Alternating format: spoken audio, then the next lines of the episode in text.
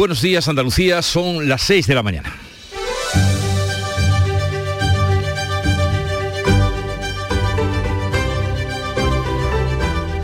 Despierta tu mente, descubre la realidad. En Canal Sur Radio, La mañana de Andalucía con Jesús Vigorra.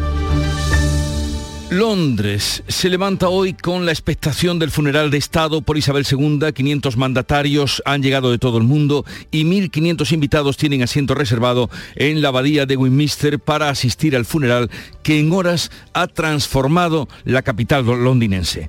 También asisten los cuatro reyes de España, a los que no se ha visto juntos este domingo y es posible que tampoco hoy los casten las cámaras. Felipe y Leticia han pasado este domingo por la capilla ardiente de Isabel II, después han asistido a la recepción oficial que ha ofrecido Carlos III en su palacio de Buckingham y allí han firmado todos el libro de condolencias. A partir de las 11 comenzarán eh, el ritual, la procesión y funeral y traslado hasta la capilla del rey Jorge, donde en Windsor donde la reina recibirá sepultura tal y como ella misma dejó expresado su deseo de que así se hiciera antes de morir. Este sonido directo, eh, están a punto de cerrar las puertas de la capilla ardiente, sonido que nos llega silencio, movimiento de pasos, puesto que es en un lugar de respeto. Y en España hoy se recuerda este 19 de septiembre como el día que hace un año estalló el volcán de Cumbre Vieja. Era un domingo por la tarde en La Palma, que estuvo 85 días activo y la isla aún trabaja en su reconstrucción. La erupción del volcán dejó sin casa a mil personas y aún hoy, un año después, y con una inversión de 560 millones para la recuperación, 200 personas siguen todavía alojadas en hoteles porque no pueden regresar a sus hogares. Y hoy hablaremos también con el ministro de Cultura y Deportes español, Miquel Iceta, que está debe estar contentísimo porque celebramos el triunfo de la selección española de baloncesto en la final de Eurobásquet y por la parte que nos toca, por el buen papel eh, del cine andaluz que está haciendo en el Festival de San Sebastián con dos películas excelentes, la última de Alberto Rodríguez y la última también de Paco León. En Canal Sur Radio, la mañana de Andalucía con Jesús Vigorra. Noticias. ¿Qué les vamos a contar con Manuel Pérez Alcázar? Buenos días, Manolo. Buenos días, Jesús Vigorra. Pues vamos con el tiempo, ¿no? Este lunes, este 19 de septiembre, tendremos cielos poco nubosos con intervalos nubosos en el litoral mediterráneo, donde no se descarta algún chubasco ocasionalmente tormentoso en la primera mitad del día. Nubosidad de evolución diurna en la vertiente atlántica, sin descartar chubascos que pueden ir acompañados de tormentas. Las temperaturas irán en ascenso en el extremo oriental y en descenso en la parte occidental. El viento va a soplar de levante en el estrecho y las máximas van a oscilar entre los 33 grados de Córdoba y los 27 de Cádiz. Pues aprovechen esas temperaturas porque esta semana se acaba el verano con menos lluvias desde 1965. La Junta está dispuesta a ampliar el decreto de sequía. Tras un fin de semana de anticiclón, la semana comienza con un cambio que va a traer chubascos a gran parte de Andalucía. La Agencia Estatal de Meteorología hará hoy balance del verano y la previsión del otoño. Los datos del año hidrológico del 30 de septiembre de 2021 al viernes próximo reflejan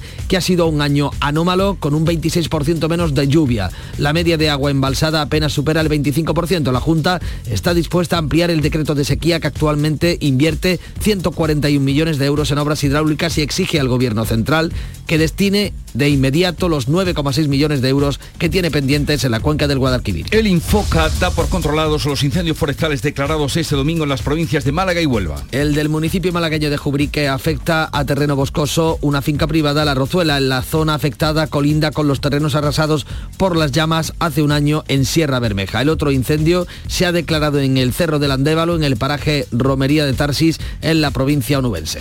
Primera comparecencia de Juanma Moreno desde su mayoría absoluta en las pasadas elecciones andaluzas. Pedro Sánchez viaja a Nueva York. El presidente de la Junta va a intervenir en Madrid en un foro del Grupo Ollolí junto al número uno de los populares Núñez Feijó.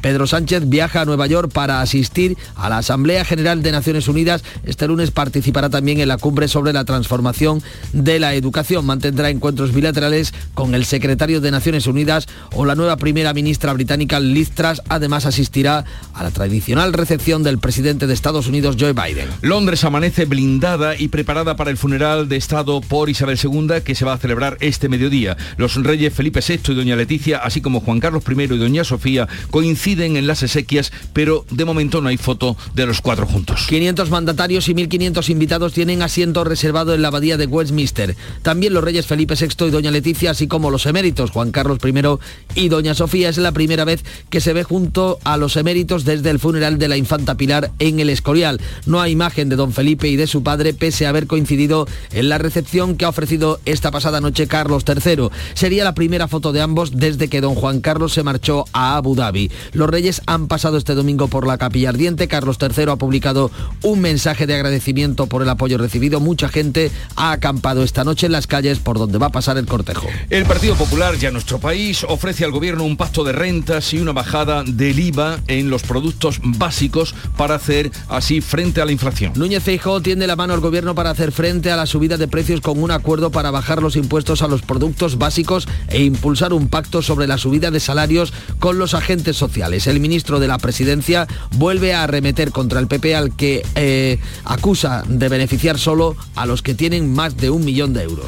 Y ojo que pueden cambiar el panorama de las ciudades ante la Navidad. La Junta va a limitar, es su intención, el uso del alumbrado navideño y va a prohibir que se prenda antes del 8 de diciembre. Prepara un decreto que propone las fechas del alumbrado de Navidad estén eh, comprendidas entre el 22 de diciembre y el 6 de enero y plantea también que en ningún caso se enciendan antes del 8 de diciembre. La Junta determina que los ayuntamientos velen para que se minimice la contaminación lumínica, optimicen el consumo energético y funcione el mínimo tiempo posible este alumbrado en horario de noche. Hoy sube el precio de la luz un 34,6% hasta casi 262 euros el megavatio hora. Y semana acaba un verano en el que el turismo ha recuperado cifras de ocupación de antes de la pandemia. El sector teme un parón en 2023 por la inflación. El turismo nacional y las estancias más cortas están eh, ayudando a la temporada de verano que se espera que cierre con una ocupación entre un 5 y un 10% menos que en 2019, año previo a la pandemia. La Junta baraja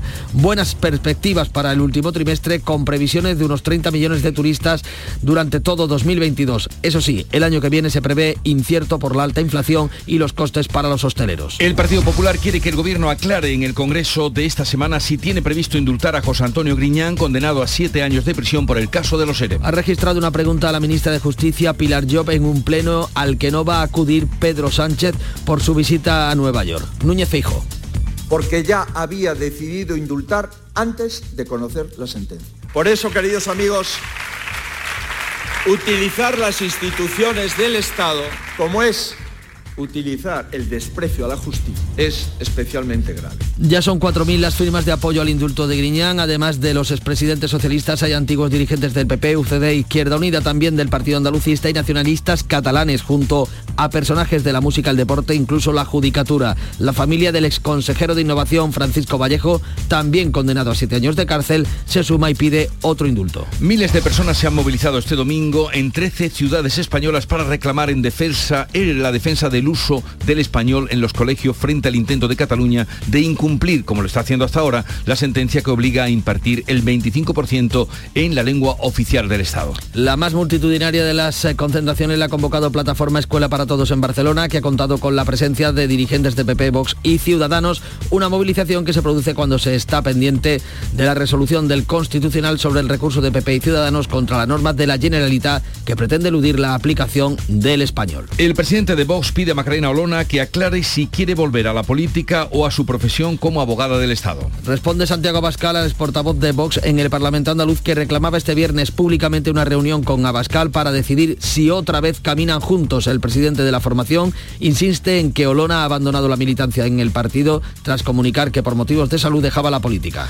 La Junta modificará la ley de farmacia esta legislatura. Lo ha adelantado la consejera de Salud en la inauguración en Sevilla del Congreso Mundial del Sector. Reúne el Congreso a 5.000 farmacéuticos de 100 países. La consejera ha avanzado que habrá un concurso para la adjudicación de nuevas oficinas de farmacia. Por su parte, la ministra Carolina Darias anuncia la próxima modificación de la ley de garantías y uso racional del medicamento. Se trata, si me lo permiten, de una iniciativa que va a permitir mejorar, como les he dicho, el ecosistema farmacéutico en nuestro país y nada mejor que este foro para expresar el deseo del Ministerio, del Gobierno de España, de llevarlo a cabo con el sector, escuchando, compartiendo sus necesidades y también sus importantes aportaciones. Esta semana la Junta va a recibir 800.000 vacunas de la variante Omicron del COVID. Joe Biden da por terminada la pandemia en Estados Unidos. Este lunes se cumple un año de la entrada en erupción del volcán de La Palma. Más de 200 científicos han firmado un manifiesto que pide todos los recursos para la gestión científica del riesgo de un volcán en España. Reclaman un trabajo conjunto coordinado por el Centro Nacional de Volcanología, una petición que ha sido bien acogida por el Gobierno, que ya prepara la creación de este centro con sede en Canarias. El baloncesto vuelve a dar una buena noticia al deporte español. La selección española ganó en Francia el Eurobásquet frente a Francia. El renovado equipo de Sergio Escariolo logra su cuarto Eurobásquet tras lograr una victoria solvente por 88 a 76 que corona a los hermanos Hernán Gómez como nuevos líderes de la selección. El en fútbol, el Betis sigue intratable y se coloca tercero en, tras vencer 2 a 1 al Girona, mientras el Sevilla empató a 1 con el Villarreal. Así viene el día, así se lo vamos a contar, pero cómo lo reflejan los periódicos, la prensa que ya ha visto y leído y resumido. Jorge González, buenos días. Buenos días, Jesús, ¿qué tal? Comenzamos el repaso, este primero rápido de la prensa con la portada del país. Bruselas propone congelar los fondos a Hungría por corrupción. Llegada por separado al Palacio de Buckingham con fotografía doble, la superior para Felipe y Leticia, la inferior para Juan Carlos y Sofía. En el mundo, entrevista a Emiliano García Paje, entre comillas, si seguimos con las mismas compañías, el PSOE sufrirá un castigo. La España inesperada, uh, con imagen de los jugadores de la selección española de baloncesto baloncesto levantando el trofeo de Eurobásquet. En ABC, la selección del relevo se baña en oro una foto muy parecida a la del mundo, aunque en ABC se ve prácticamente a todo el combinado nacional y el capitán de la selección, Rudy Fernández, levantando la copa en el centro. Y en La Razón, en la edición digital, no ha llegado el papel todavía, Feijóo blindará en Cataluña la inspección en las escuelas para que se respete el castellano y Eurobásquet, un cuento de hadas con final de oro para España. Y vamos a conocer ahora la prensa internacional, cómo recoge, supongo que por ahí saldrá y mucho el funeral que hoy se prepara en Londres. Beatriz Almeida, Bea, buenos días. Muy buenos días. Pues sí, en el diario The Times, Carlos da las gracias, dice en un mensaje que está profundamente conmovido por el apoyo público mostrado a su familia. Lo vemos en la fotografía central recibiendo a la primera ministra Listras. Nos vamos al continente americano. Titula el New York Times, Biden dice que la pandemia ha terminado en Estados Unidos. Los comentarios improvisados en una entrevista sorprenden a los funcionarios. Hay desastres naturales, además, por doquier. En Puerto Rico, por ejemplo, titula El Nuevo Día que Pedro Pierre Luisi, que es el gobernador, cataloga los daños causados por el huracán Fiona de catastróficos. En Japón, el Asahi Shimbun, el tifón número 14.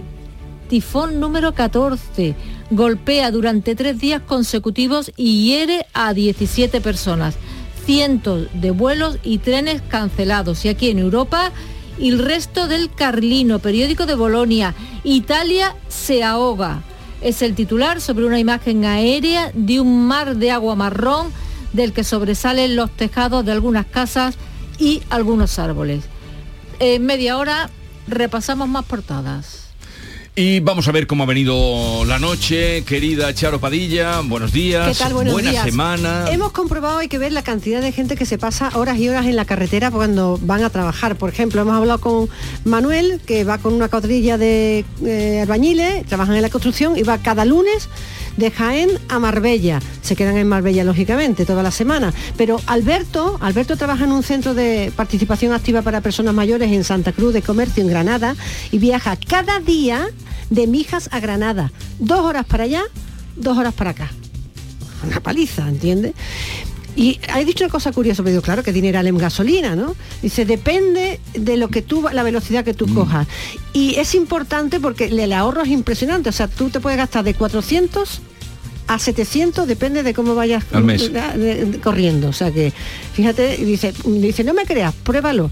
Es verdad, porque tú dices, tú vas a 90, a 100 y no tiene nada que ver y a 120 gramos el límite de velocidad que te permite, ¿no? La gasolina, claro, el hombre tiene que mirar también esto, porque cada día la carretera Claro. Aprendemos muchísimo. Bienvenidos el Club de los Primeros eh, y Charo Padilla que está ahí cada mañana atendiéndoles y dándole vidilla al comenzar No, el día. Y tú también, porque ahora mismo todos ellos estás, Todos tú, le- están. tú les estás acompañando Todos ahora están mismo. con nosotros. Que tengas un buen día. Igualmente, querido. Ana Giraldez, el día por delante, ¿qué nos trae? Buenos días, pues en la agenda del día tenemos la consejera de Agricultura, Carmen Crespo, que va a participar de forma telemática en el Consejo Consultivo del Ministerio de Agricultura, Pesca y Alimentación que se celebra en Madrid. Participan también las organizaciones agrarias junto a las administraciones y van a plantearle dudas sobre esa fijación de precios tope en la cesta de la compra. Tenemos la visita en Andalucía de la ministra de Defensa, Margarita Robles, que va a visitar la jefatura de aprovisionamiento y transportes en la base naval de Rota. Y por otra parte, la ex vicepresidenta de Tribunales, la ex vicepresidenta del Gobierno valenciano y ex consejera de Igualdad y Políticas Inclusivas, Mónica Oltra, que va a declarar como imputada en la causa que se sigue contra ella y otras 13 personas por el supuesto encubrimiento de los abusos sexuales por parte de su exmarido a una menor tutelada por la Generalitat Valenciana. Son algunas de las citas de hoy. Y una cita ineludible y de la que estará el mundo pendiente es el funeral el funeral de Estado por la reina Isabel II. Londres se ha transformado y ese funeral propio se vive también fuera de Londres, fuera de Inglaterra, el seguimiento de las exequias como si fuera en todo el mundo. Piensa el tempranillo que con esta jornada termina todo, por lo menos hasta la coronación. Tempranillo de ¿y ahora qué? Once días de velatorio con la tele a todas horas. Que si ahora sale de aquí, que ahora en avión la montan, que ahora desfilan los guardias, que ahora la música toca, que ya la dejan tranquila, para que toda persona que la quiera despedir se busque sitio en la cola y se tire en esa espera más tiempo que el duelo en Soria. Once días. Y ya hoy, por fin, el enterramiento toca. Nadie se querrá perder las muchas caras famosas y tantos jefes de Estado y casas reales, todas. Nos falta la cabezada y el lo siento a la corona. Yo lo que quiero saber es que harán muchos ahora cuando se vean sin entierro, sin pésame y sin corona. Antonio García Barbeito, que volverá luego con los romances perversos.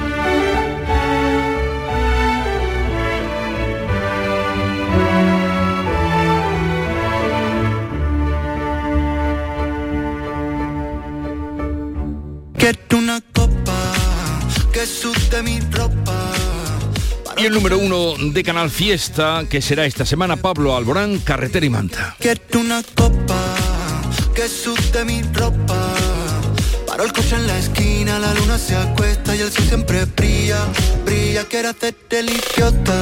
Pues eso es lo que hacemos nosotros ahora, tomar carretera y manta, porque desde aquí hasta las 12, muchos invitados, entre otros, el ministro de Cultura y Deporte, Miquel Iceta, que nos atenderá desde el Festival de San Sebastián, y también hablaremos de turismo con José Carlos Escribano, presidente del Consejo Empresarial de Turismo, y muchas cosas más de aquí hasta las 12 del mediodía.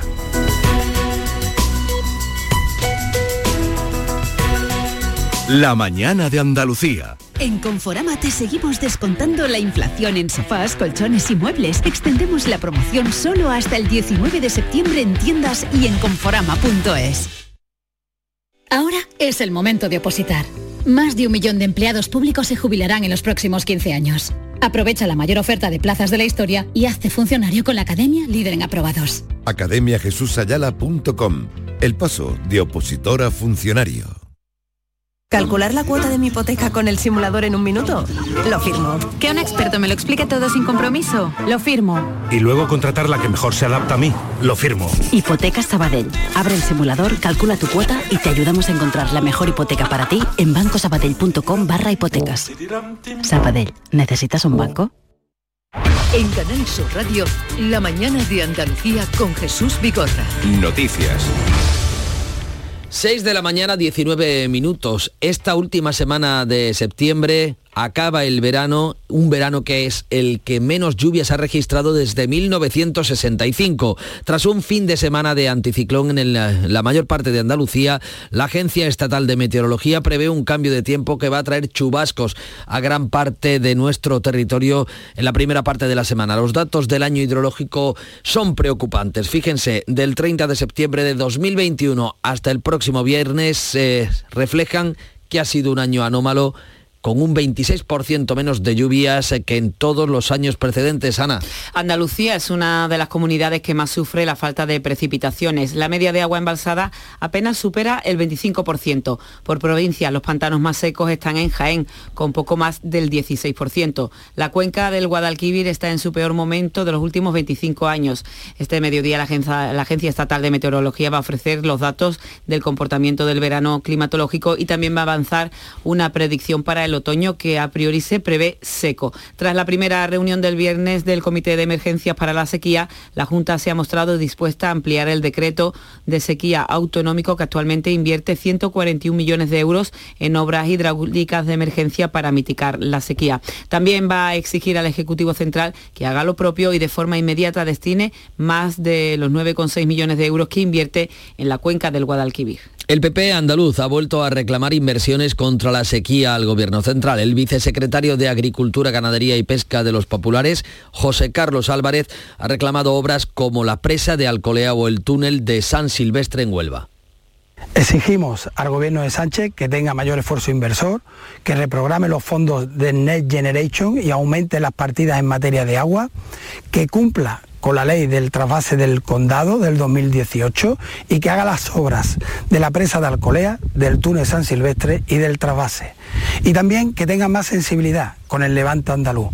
El municipio malagueño de Comares es un ejemplo de cómo se está viviendo de lo peor de esta sequía. Tres camiones cisterna continúan recargando a diario sus depósitos con 250.000 litros de agua. Los tres pozos de los que se suministraba el municipio eh, y el embalse de la Viñuela están técnicamente vacíos. El alcalde Manuel Robles afirma que por el momento no están teniendo que realizar cortes de suministro en las viviendas. Ante el era construir casas y ahora es poner aguacate y mango. Entonces la tierra pues la estamos dejando seca y yo creo que aparte de que no llueve, y es lo que está haciendo de que estos pozos, la primera vez en 39 años de alcalde que llevo, que se han quedado sin agua.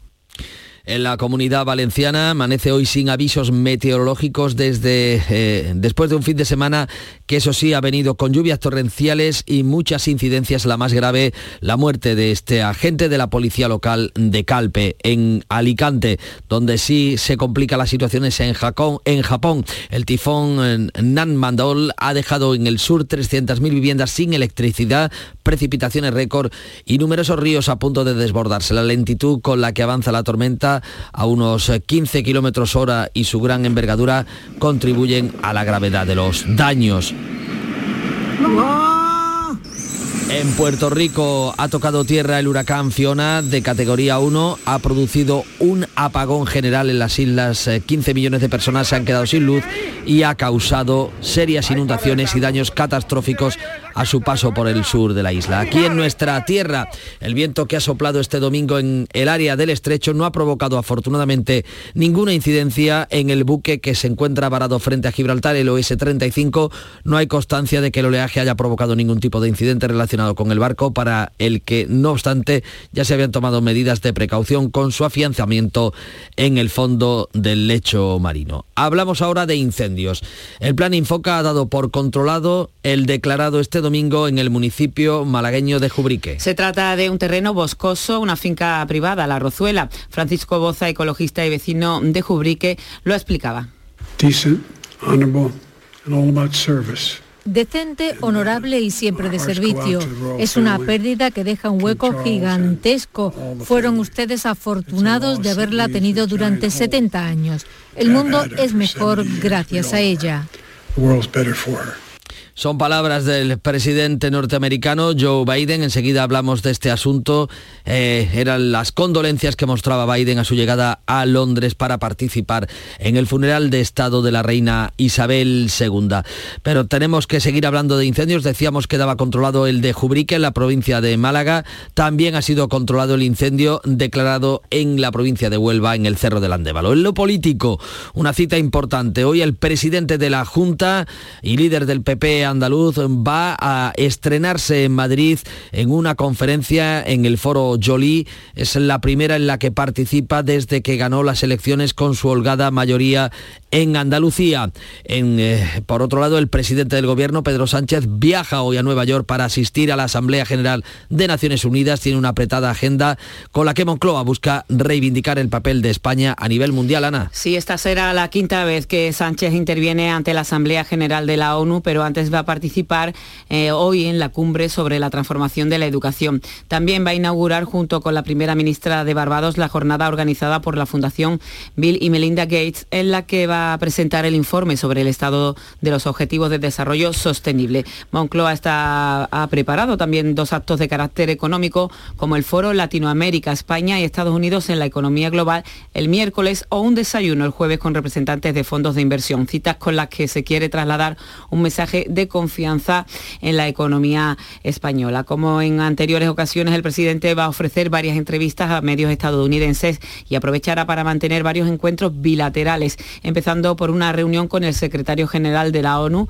Antonio Guterres, este lunes. Se verá además con la nueva ministra, la primera ministra británica, Liz Truss, así como con los presidentes de Chile, Costa Rica Bolivia. Y asimismo hay previstas mm, bilaterales reuniones con los mandatarios de Níger, Pakistán e Irak y el presidente de la autoridad palestina, Mahmoud Abbas. Además va a asistir a la tradicional recepción que el presidente estadounidense Joe Biden ofrece a los líderes mundiales que se desplazan a Nueva York con motivo de esta Asamblea General. Un Biden al que acabamos de escuchar en esas condolencias eh, por el fallecimiento de la reina Isabel II a Londres se levanta hoy con la expectación del funeral de Estado. Este es el sonido ambiente.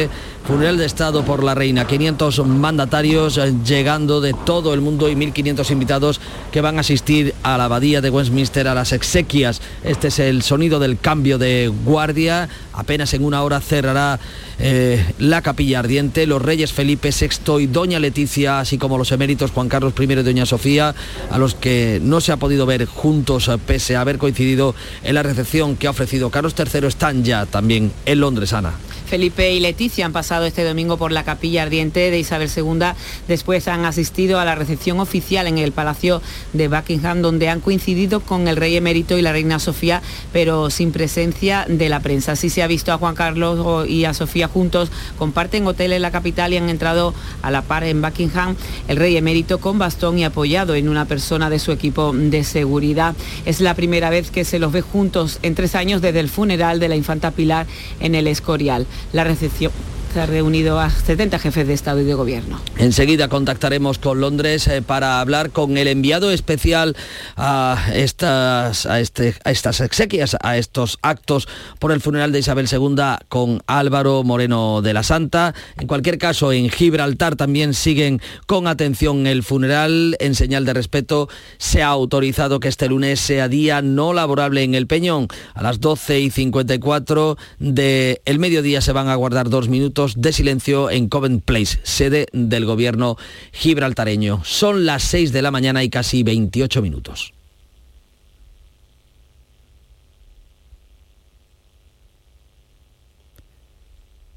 La tarde de Canal Sur Radio con Mariló Maldonado tiene las mejores historias y las más emocionantes. Un programa para disfrutar de la tarde, cercano, pendiente de la actualidad, con un café con humor te escucho en tu radio. La tarde de Canal Sur Radio con Mariló Maldonado. De lunes a viernes a las 3 de la tarde. Más Andalucía, más Canal Sur Radio.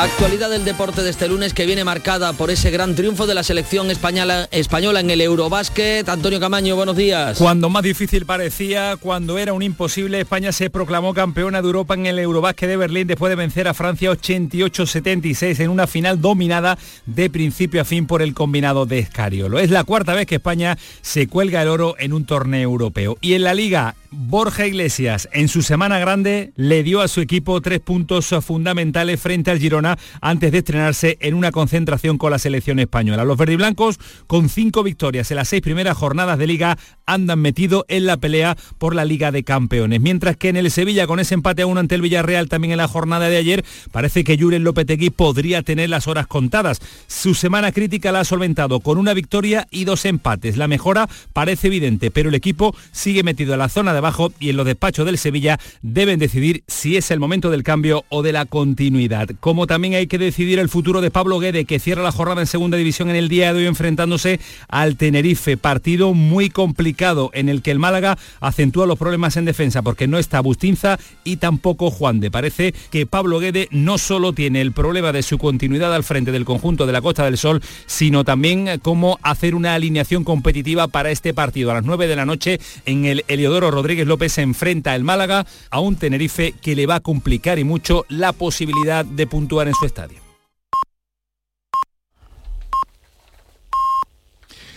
Andalucía son las seis y media de la mañana. La mañana de Andalucía con Jesús Vigorra.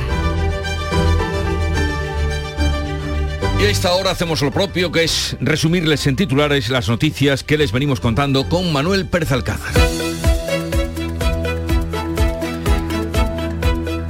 Esta semana que hoy comenzamos entra el otoño y termina así el verano más seco desde 1965. Hoy vuelven los chubascos a Andalucía, aunque los caídos la semana pasada han servido de poco en el campo. La media de agua embalsada apenas supera el 25%. La Junta está dispuesta a ampliar el decreto de sequía que actualmente invierte 141 millones de euros en obras hidráulicas. Presidentes y reyes de todo el mundo se concentran hoy en Londres para despedir a la reina Isabel II. El funeral de Estado de la monarca se celebra este lunes en la abadía de Westminster. Este domingo los reyes Don Felipe y Doña Leticia han acudido con Juan Carlos y Sofía a la recepción de Buckingham, don, aunque aún no hay imágenes del encuentro. Primera comparecencia de Juanma Moreno en Madrid desde su mayoría absoluta en las elecciones andaluzas, pero Pedro Sánchez viaja a Nueva York.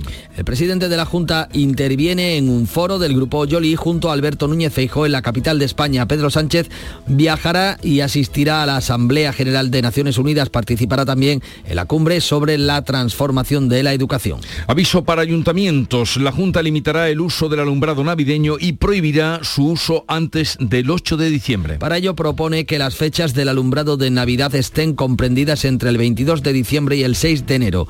Estos plazos figuran en un proyecto de decreto para regular la protección frente a la contaminación lumínica en Andalucía.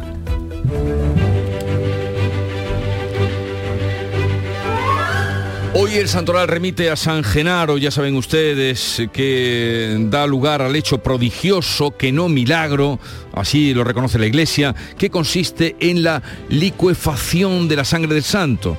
Un sacerdote expuso en el altar de forma solemne frente a una urna que contenía la cabeza del santo, una ampolla del tamaño aproximado de una pera que contiene su sangre solidificada. Los presentes, llegado el día de hoy, comienzan a rezar y la sangre normalmente sólida y de color negruzco vuelve, se vuelve líquida y rojiza. Y eso viene pasando desde hace ya... Pero no es milagro, es eh, hecho prodigioso. ¿Eh? Ah. La iglesia sí lo reconoce. Bueno, ese es el día de hoy. Además, ¿en cuántas películas ha salido eh, lo de San Genaro? ¿En cuántas películas? Y tal día como hoy estamos a 19 de septiembre, mm, por ende eh, lo más eh, digno de recordar, porque lo tenemos muy reciente, es que tal día como hoy eh, entró en erupción el volcán de La Palma. Hace justo un año, era domingo, domingo por la tarde. Pero también recordamos que tal día como hoy de 1580 tuvo lugar la liberación de Miguel de Cervantes de su cautiverio de Argel, de Argel. ¿Qué no pasaría aquel hombre allí? Hace 442 años. Y tal día como hoy 1972 se utilizó por primera vez la carta bomba. La víctima fue un funcionario de la Embajada de Israel en Londres. Y vamos ahora con la cita del día, extraída de la, mm, en fin, de la actualidad, porque es de Anthony Vivor, historiador de la Segunda Guerra Mundial, lo ha contado como nadie, es británico, es ser. Eh, estuve con él o escuchándole en la conferencia que dio junto a Muñoz Molina en, en el Hey Festival de Segovia. Y dijo, dijo, terminó diciendo esto, el año 2022 será el año más importante del siglo XXI. Por los Eso dijo. acontecimientos vividos. Por lo vivido y por lo por vivir, entre otras cosas porque la diplomacia convencional tal y como la hemos conocido ya pasó y el futuro de la geopolítica será muy diferente. Y así terminó el año 2022, un lleno total que había, eh, será el más importante del siglo XXI. Vino a, public- a presentar su último libro que es Rusia, Revolución y Guerra Civil. Libro muy recomendable. Y vamos ahora con la segunda entrega de la prensa del día. Jorge González la ha leído y qué recoge. Vamos a ello. Empezamos con el país. Titular más destacado, Bruselas propone congelar fondos a Hungría por corrupción. Llegada por separado al Palacio de Buckingham con una fotografía doble. En la fotografía superior vemos a los reyes Felipe y Leticia de riguroso luto y de la parte inferior otra fotografía para Juan Carlos y Sofía. Fotografías porque no se han hecho fotos o no se han visto fotografías de los cuatro juntos. España eliminará los controles COVID en aeropuertos y España culmina su hazaña al ganar a Francia la final del Eurobásquet. En el mundo, entrevista a Emiliano García Paje. Si seguimos con las mismas compañías, el PSOE sufrirá un castigo. La España inesperada, ese es, este es el titular para la victoria de la selección española, con una imagen de los jugadores de la selección de baloncesto levantando el trofeo del Eurobásquet. También en el mundo los reyes coinciden en el último adiós a Isabel II y clamor contra el gobierno por sacrificar el bilingüismo. En ABC, la selección del relevo se baña en oro, una foto muy parecida a la del mundo, aunque esta en ABC se ve prácticamente a todo el combinado nacional y al capitán de la selección, a Rudy Fernández, levantando la copa en el centro. Y el Betis remonta ante el Girona para seguir en lo más alto. En la razón, Feijó blindará en Cataluña la inspección en las escuelas para que se respete el castellano y Eurobásquet, un cuento de hadas con final de oro para España. En cuanto a los diarios digitales, público, la inspección de trabajo investiga a 14.600 empresas por enmascarar 54.000 empleos fijos como discontinuos. El diario.es, Bruselas propone la suspensión de 7.500 millones de los fondos de cohesión a Hungría por su asalto al Estado de Derecho. Y el confidencial, Feijó propone negociar un plan antiinflación con un pacto de rentas y la bajada del IVA. Repasamos también las portadas de algunos de los periódicos que se editan en Andalucía. En el Día de Córdoba, por ejemplo, Córdoba pierde 600.000 citas médicas al año por la inasistencia del paciente. En Ideal de Granada, expertos estiman que el monte quemado de los Guájares se va a recuperar en 10 años. Ideal de Jaén, el aceite de oliva se vende a casi 4 euros el kilo en origen y se acerca a su precio récord. Y en Diario de Sevilla, fotografía para el deporte, para el fútbol. Por un lado, el Betis se consolida tercero después de la victoria en el Villamarín 2 a 1 al Girona y el Sevilla sigue poco a poco creciendo tras su empate ante el Villarreal. Y finalizamos el repaso a la prensa con los los periódicos, los diarios económicos. En expansión, entrevista a Luis Planas, el gobierno no topará el precio de los alimentos, dice el ministro. En cinco días, el SOS del sector apícola para salvar a sus trabajadoras, a las abejas. Y por último, el economista, Amazon suspende la construcción de nuevos centros logísticos en España hasta 2024. Y en la prensa internacional, de ella se ocupa Beatriz Almeda. ¿Qué has encontrado, Bea? Bueno, pues nos fijamos ahora en los periódicos británicos que hoy publican, la mayor parte de ellos, el último retrato de la reina, a la que vemos eh, pues con su pelo blanco, una sonrisa radiante, su collar de perlas. Por ejemplo, en el Sun titulan eh, God bless you, ¿no? Dios te bendiga. En el Mirror, la misma fotografía, pero con estas palabras, Happy and Glorious, feliz y gloriosa. En el Times, Carlos da las gracias, lo vemos con los brazos abiertos, ¿no? Eh, recibiendo a la primera ministra. Y nos dice también el Times, pues que el rey Carlos dice estar profundamente conmovido por el apoyo público mostrado a su familia. Leemos en el Guardian que líderes de todo el mundo han llegado a la nación y que se preparan para la despedida más grande. En el Daily Mail vemos a la reina eh, levantando la mano, diciendo adiós.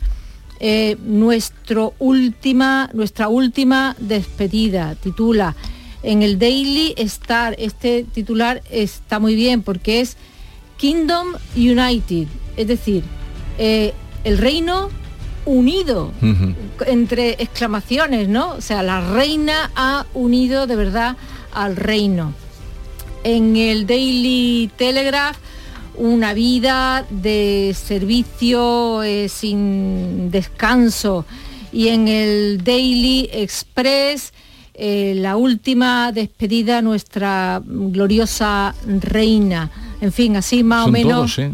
Todos. Sí, sí, la, todo. La foto de la reina. Sí, eh, es, es, claro. Y además son fotografías muy buenas, porque son fotografías oficiales, de fotógrafos muy buenos y llevan así toda la semana. Los 10 días las portadas han tenido muy buenos, muy buenos retratos. ¿Algo más? Bueno, pues eh, terminamos con esa noticia del New York Times, que Biden dice que la pandemia ha terminado en Estados Unidos. Pues, ya ni la OMS la declara, sino Joe Biden es el que declara el final de la pandemia. Pues eh, lean ustedes, amplíen si lo que les interese. Aquí le damos un poco el, el, cebo de lo más atractivo que encontramos en la lectura de prensa nacional e internacional. Son las 6.40 minutos de la mañana, sigue ahora la mañana de Andalucía, sigue la información. Vea, ya está ahí el niño del vecino con la pelotita. ¿Pero qué dices, Yuyu? Si ese niño es un figura, ese va a ser un crack. Un crack. La que es una crack es mi mujer, que llamó a Hogar Solar, pusimos las placas solares y ahorramos tela en la factura de la luz. Vaya pelotazo, ¿no? Pelotazo le daba yo al padre del niño. Llama al 955 31 80 80. Hogar Solar, la luz que te ayuda a ahorrar. ¿Calcular la cuota de mi hipoteca con el simulador en un minuto? Lo firmo. Que un experto me lo explique todo sin compromiso. Lo firmo. Y luego contratar la que mejor se adapta a mí. Lo firmo. Hipotecas Sabadell. Abre el simulador, calcula tu cuota y te ayudamos a encontrar la mejor hipoteca para ti en bancosabadell.com barra hipotecas. Sabadell. ¿Necesitas un banco?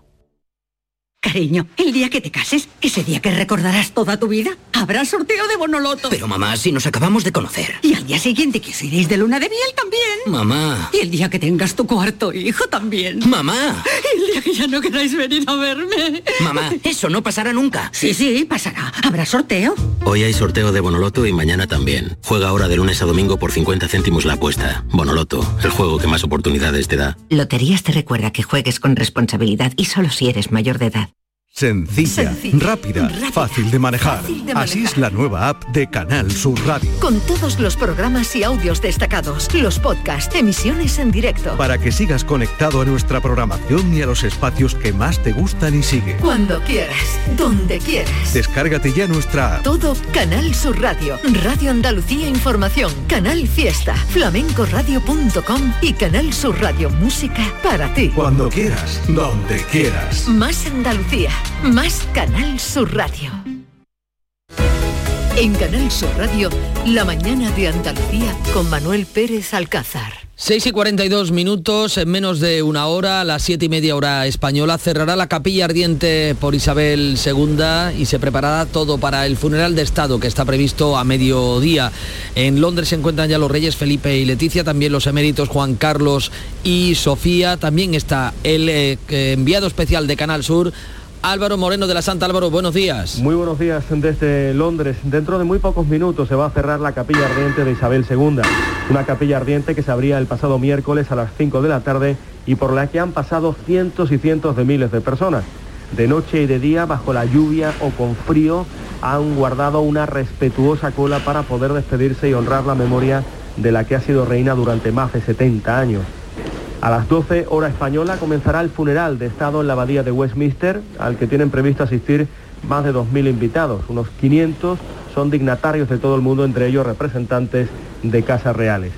A medida que se acerca ese momento podemos comprobar cómo la seguridad va a más. 10.000 policías con la ayuda de 2.500 soldados y miles de voluntarios participan en el mayor desafío en términos de gestión de personas y seguridad de los que se ha enfrentado esta ciudad.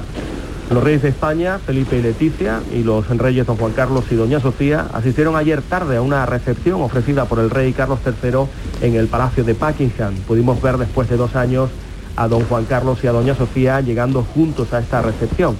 Hoy estarán en el funeral de Isabel II. Un funeral que podrá seguirse a lo largo del Reino Unido en grandes pantallas, en cines y en teatros que abrirán sus puertas para quien quiera vivir este momento histórico en comunidad. Tras el funeral, el féretro de la reina será llevado a Windsor, donde será finalmente enterrado por la tarde en la capilla de San Jorge junto a su marido, el príncipe Felipe. Gracias Álvaro, volveremos a contactar con Londres a las 8. En Andalucía la Junta va a limitar el uso del alumbrado navideño y prohibirá su uso antes del 8 de diciembre, Ana. Para ello propone que las fechas del alumbrado de Navidad estén comprendidas entre el 22 de diciembre y el 6 de enero y plantea que en ningún caso se encenderá antes del 8 de diciembre. Estos plazos figuran en un proyecto de decreto para regular la protección frente a la contaminación lumínica en Andalucía. El precio de la luz que por cierto, vuelve a subir hoy un 34,6% hasta los casi 262 euros el megavatio hora. Desde el Partido Popular, Núñez Feijó vuelve a ofrecer a Pedro Sánchez un plan, un pacto para hacer frente a la inflación que combine un pacto de rentas y una bajada del IVA. Hoy le hago al Gobierno otra propuesta. Negocie usted, en serio, un plan para hacer frente a la inflación que combine un pacto de rentas acordado y corresponsable y una bajada del IVA de los productos básicos para que junto con el pacto de rentas podamos llegar a fin de mes y que nos devuelvan lo que hemos pagado de más. No recoge el guante el ministro de la Presidencia, Félix Bolaños, vuelve a atacar al Partido Popular al que acusa de tener, dice, solamente intención de beneficiar a quienes tienen más de un millón de euros. Ni ayuda ni quiere ayudar, ni pacta ni quiere pactar, ni colabora ni quiere colaborar, ni sabe ni quiere saber. Ese es el señor Feijó hoy por hoy. Le vamos conociendo muy bien, cada vez mejor. Se prevé nuevo cambio, no es mandato, cambio de mandato al frente de la patronal COE, pero no habrá cambio de presidente porque Antonio Garamendi va a anunciar este miércoles que optará a una repetición de mandato y todo apunta que puede ser el único candidato, Ana. Sí, la Junta Directiva va a activar el próximo miércoles un nuevo proceso electoral y todo indica que el presidente de la patronal será este único candidato, según publica ABC. Los intentos del presidente de Fomento de Trabajo de armar una candidatura alternativa no han cesado de cara a unos comicios que se van a celebrar en noviembre. La Junta ha reforzado el equipo dedicado a gestionar los fondos europeos para facilitar ayuda de liquidez a empresas a corto plazo. La consejera de Economía y Hacienda lamenta que los fondos de recuperación y resiliencia del Gobierno lleguen a cuentagotas. Carolina España denuncia poca transparencia en el reparto. Nosotros hemos reforzado el equipo de fondos europeos porque nos parece vital que todos los fondos que lleguen a Andalucía se gasten y que lleguen de verdad al tejido empresarial y que lleguen de verdad a la calle. Por lo tanto, nosotros vamos a intentar eh, de una forma inmediata tratar de dar ayudas a empresas este viernes acaba el verano en el que el turismo ha recuperado cifras de ocupación de antes de la pandemia. El sector teme un parón en 2023. El turismo nacional y las estancias más cortas están ayudando a la temporada de verano que se espera que cierre con una ocupación entre un 5 y un 10% menos que en 2019, año previo a la, pandemia. La Junta baraja buenas perspectivas para el último trimestre, aunque como decimos, eh, los efectos de la inflación pueden hacer que 2023 sufra un parón.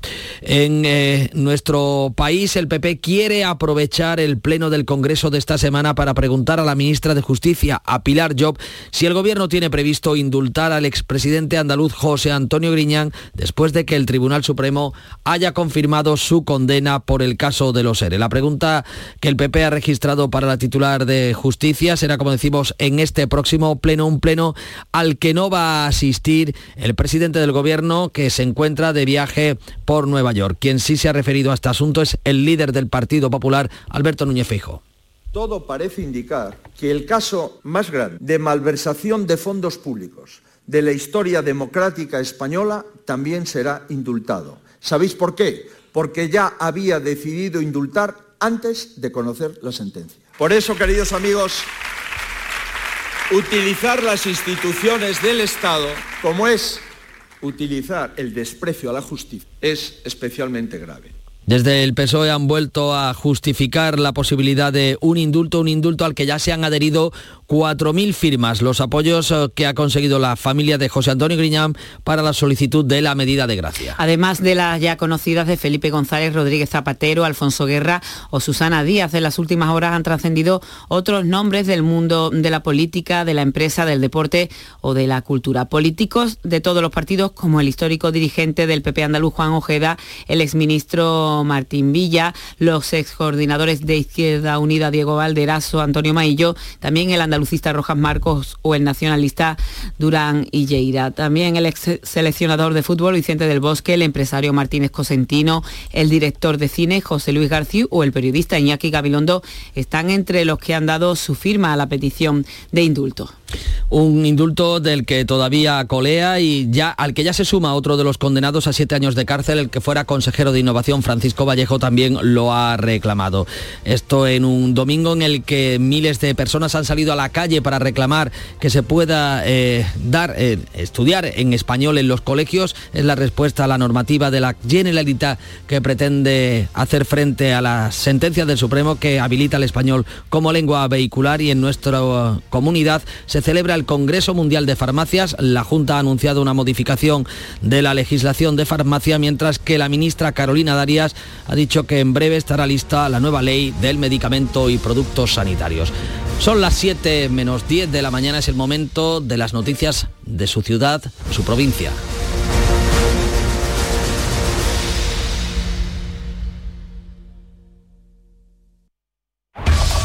En la mañana de Andalucía de Canal Sur Radio, las noticias de Sevilla. Con Pilar González. Hola, buenos días. Hoy tenemos nubes de evolución diurna sin descartar chubascos que pueden ir acompañados de tormenta más probable en la Sierra Norte, donde puede ser ocasionalmente fuertes. El viento sopla variable flojo y las temperaturas máximas bajan ligeramente. Se esperan 34 grados en Morón y Écija, 32 en Lebrija y en Sevilla. A esta hora tenemos 23 grados en la capital. En la carretera, fluido, pero este fin de semana dos personas han fallecido. Un ciclista en Lora del Río tras una colisión con un vehículo en la S61 102 y un peatón atropellado en la A92 a la altura de Alcalá de Guadaira. ¿Planeando salir de escapada o de fin de semana? Recuerda, hay otra Sevilla. Asómate a la provincia y disfruta de un turismo seguro en cada uno de sus espacios naturales, pueblos monumentales y alojamientos. Cambia de vistas. ProDetour Turismo de la Provincia, Diputación de Sevilla. Porque realizar una obra eficaz y eficiente en Sevilla es posible Revesan. Contamos y trabajamos con arquitectos, administradores de fincas y para particulares, llevando a cabo sus proyectos con la calidad y seriedad que nos caracteriza. Contáctenos en revesan.es. Revesan, transformando Sevilla. En Canal Sur Radio, las noticias de Sevilla. EMASESA y los ayuntamientos a los que abastece tienen previsto reunirse esta semana para acordar medidas conjuntas de sanciones y limitaciones cuando se declare el estado de alerta por sequía, que será en los próximos días. Según ha explicado en Canal Sur Radio el consejero delegado de EMASESA, Jaime Palop, la reunión de este próximo miércoles sería para que todos los municipios apliquen las mismas medidas, que todos por igual afronten la situación con prohibiciones similares como el llenado de piscinas o baldeos. Los alcaldes del área metropolitana pues vamos a, van a discutir entre ellos y van a ver si acuerdan un modelo único de bando para toda la área eh, metropolitana para que exista una homogeneidad que es importante en estos casos. Puede haber diferencia entre un pueblo y el de al lado. En ningún caso se plantean restricciones en el consumo doméstico. Y el lunes está previsto un nuevo encuentro entre representantes de la Consejería de Fomento y los taxistas. Ambas partes mantienen un conflicto por la regulación de los VTC, vehículos de transporte con conductor. La consejera Marifran Carazo insiste en la necesidad de dialogar hasta llegar al acuerdo. Y nos hemos emplazado para este lunes. Luego el diálogo está abierto la vocación de contar con la mejor regulación yo creo que es compartida pensando en el consumidor, pensando en el usuario.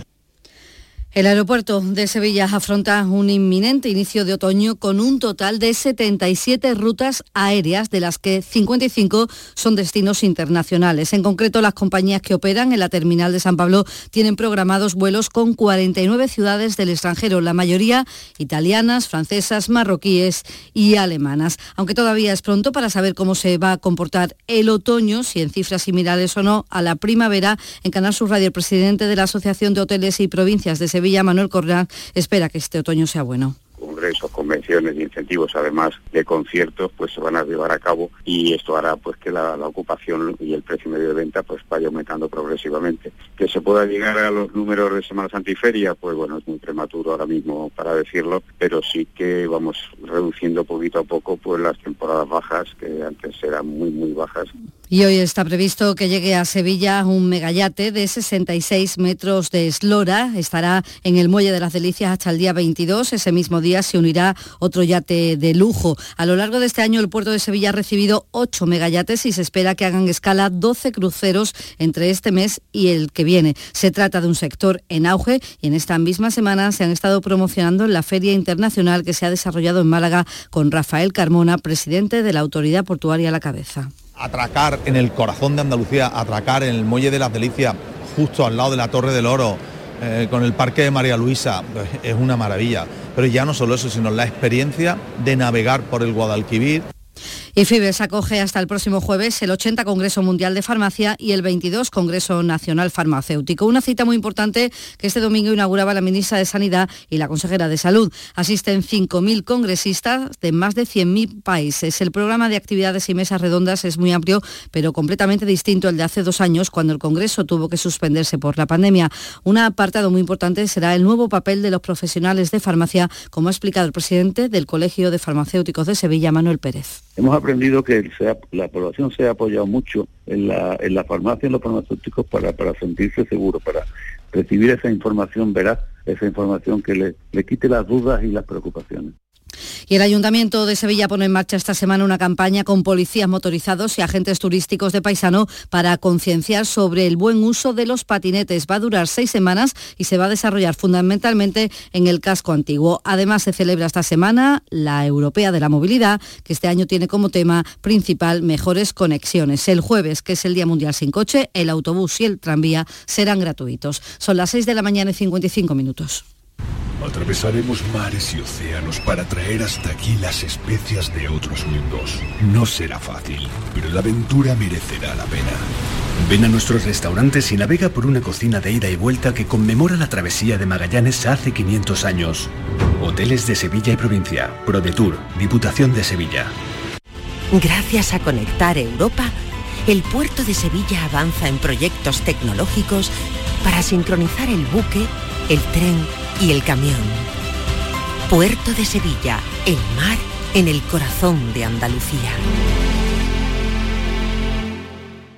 Este próximo martes os esperamos en el Auditorio Nissan Cartuja de Sevilla para disfrutar del show del comandante Lara, en vivo y en directo. Con nueva sección, la colaboración del Yuyu, el niño de Ukelele, Abraham Sevilla y muchas, muchas sorpresas. El show del comandante Lara se graba en el Nissan Cartuja de Sevilla los martes a las 6 de la tarde. Entrada gratuita hasta completar aforo. El show del comandante Lara. Con la colaboración del Auditorio Nissan Cartuja. Las noticias de Sevilla. Canal Sur Radio. A las 6 de esta tarde acaba la subasta de la finca de Victorio y Luquino. La agencia tributaria ha sacado a subasta esa propiedad que tienen en Constantina y sobre la que pesan diversos embargos y cargas. Tiene 30 hectáreas y una casa de 14 dormitorios tasado en 4 millones euros. La agencia tributaria y la Junta reclaman a los diseñadores 676.000 euros. Y un hombre de 71 años permanece desaparecido desde el viernes en Alcalá de Guadaira. Es José Álvarez Gómez, tiene Alzheimer, es delgado y tiene el pelo canoso SOS desaparecido califica el caso como urgente. Les contamos también que la audiencia de Sevilla tiene previsto hoy un juicio con jurado popular contra cinco personas acusadas de asesinar en noviembre de 2019 en la Puebla de Cazalla a un hombre con el objetivo de robarle una plantación de marihuana de su propiedad. Se enfrentan a penas de entre 28 y 36 años de cárcel. Les contamos además que continúan las obras en la Cartuja para mejorar el pavimento y que el ayuntamiento tiene previsto renovar la calle Regina. La reforma se hará con el acuerdo de los comerciantes, consistirá la renovación del alumbrado, el pavimento, jardinería, inmobiliario urbano. En Cultura les contamos que Patricia Comitre protagoniza el único espectáculo de la Bienal programado para este lunes. La joven baila ahora, estrena en Sevilla Alegorías. Partimos del mito de la caverna de Platón y cuento con la colaboración de la bailarina de danza contemporánea Lorena Nogal y entre las dos pues cuestionamos mucho los límites de las cosas y también está muy presente la dualidad, cómo convive la danza contemporánea y el flamenco. Bueno, en la esencia es un poco eso, como una misma cosa desde diferentes miradas puede convertirse en miles de cosas distintas. La cita es a las 10 de la noche en el Teatro Central de Sevilla. 6 y 58. Deportes, Antonio Camaño, buenos días. Hola, ¿qué tal? Buenos días. Borja Iglesias le da la razón a Luis Enrique porque el delantero gallego con un doblete le dio a su equipo tres puntos fundamentales frente al Girona antes de estrenarse en una concentración con la selección española. Los verdiblancos, con cinco victorias en las seis primeras jornadas de liga, andan metidos en la pelea por la Liga de Campeones. Mientras que en el Sevilla, con ese empate a uno ante el Villarreal también en la jornada de ayer, parece que Juren Lopetegui podría tener las horas contadas. Su semana crítica la ha solventado con victoria y dos empates. La mejora parece evidente, pero el equipo sigue metido en la zona de abajo y en los despachos del Sevilla deben decidir si es el momento del cambio. Este lunes, a partir de la una de la tarde, llega el análisis de la actualidad en la jugada de Sevilla de Canal Sur Radio. En directo desde el restaurante La Coartada en la Plaza de Cuba número 2. La Coartada, el restaurante de moda en Sevilla con el mejor ambiente de la ciudad y una comida espectacular. Hasta el viernes está abierto el plazo para solicitar participar en alguno de los talleres socioculturales que ofrece el Ayuntamiento de Sevilla en los diferentes distritos. Hasta el momento se han recibido 17.000 solicitudes, esto en menos de una semana. A esta hora 22 grados en Écija, también en los Palacios 23 grados en Sevilla.